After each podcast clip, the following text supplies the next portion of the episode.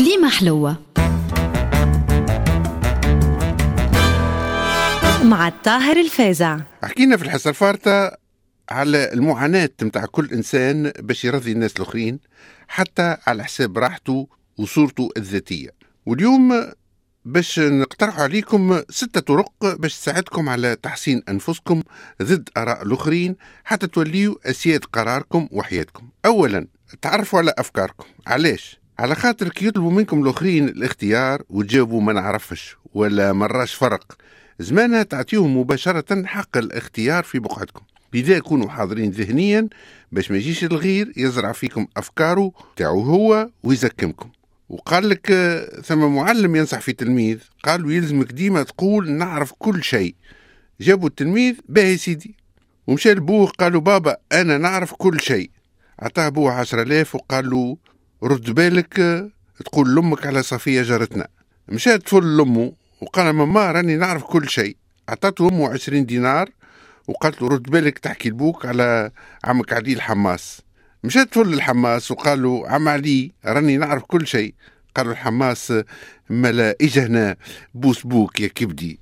ثاني نصيحة تمرنوا على كلمة لا. وعلى الرغم من بساطة وسهولة قولانها إلا أن كلمة لا صعيب النطق بها. وبنادم يخاف لا ينبز الآخر ولا يخسر صاحب ولا يغشش قريب. ولابد أنكم عشتوا مواقف وظروف حبيتوا تقولوا لا وصعبت عليكم ولبيتوا رغبات وطلبات الآخرين على حسابكم. لذا تعلموا الرفض في بقعته ويوليوا الناس يحترموكم وكلمة لا ما تجيب بلا. وفيها المعنى قال لك ثم ولد في المطار سأل الراجل قداش الوقت؟ الراجل ما ردش عليه عاود سأله قداش الوقت يا حاج؟ قالوا عندي الوقت وما نعطيكش. الولد طلع له الدم وقال له علاش الحجرة؟ إيش بيك ما تحبش تقول لي قداش الوقت؟ قال له إذا جاوبتك باش تزيد تسألني وقتاش زعما تجي الطيارة. وتنجم من بعد تطلع معايا في الطيارة.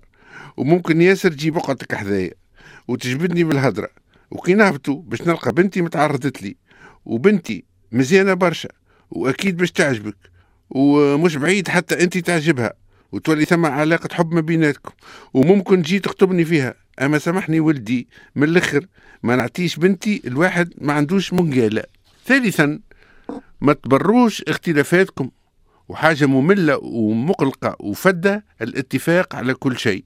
وكي تشعروا أنكم تكرروا ما يقولوه لكم وتلوكوا نفس اللبانة. وأنكم تكونوا مختلفين في الرأي أمر ضروري. مثال دخل أستاذ التربية الإسلامية للقسم في أول العام وقال اسمي أحمد عمري 45 سنة وأنا سلفي قدموا أنفسكم يا شباب. ابدأوا. اسمي رمزي عمري 17 سنة وأنا سلفي. اسمي مروة عمري 18 سنة وأنا سلفية. اسمي سامي عمري كذلك 18 سنة وأنا سلفي. الرابع قال اسمي مهدي عمري 17 سنة وأنا علماني. تغشش الأستاذ الحد وقال ويحك يا هذا لماذا تتبع ملة العلمانيين الزنادقة؟ جاوبوا قالوا على خاطر بابا وأمي وعائلتنا وأصحابي الكل علمانيين. قالوا الأستاذ طيب لو كان أبوك حمارا وأمك مشعوذة مجنونة وأصدقائك حمقى ماذا ستكون؟ جاوبوا الطالب قالوا سأكون حتما سلفيا يا أستاذ. النصيحة الرابعة قدروا جهدكم قبل ما تستناو التهليل والتصفيق. ثم ناس ما عندهمش ثقة في رواحهم لدرجة أنهم مهما عملوا وأنجزوا يقعدوا ديما يلوموا على رواحهم وفي نقد مستمر لذاتهم ويلوجوا على الاعتراف بهم وتقديرهم من طرف الناس الآخرين.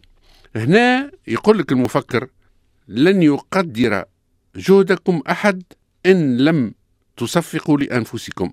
وبالعكس تشعروا بخيبة أمل على خاطر الآخر ما ينجمش يرضيكم بالشكل اللي تحبوه. خامسا يقول لك ما تكثروش من التفكير ومارسوا التواصل مع الذات باش ما تدخلوش في دوامة الشك من كل حركاتكم وسكناتكم.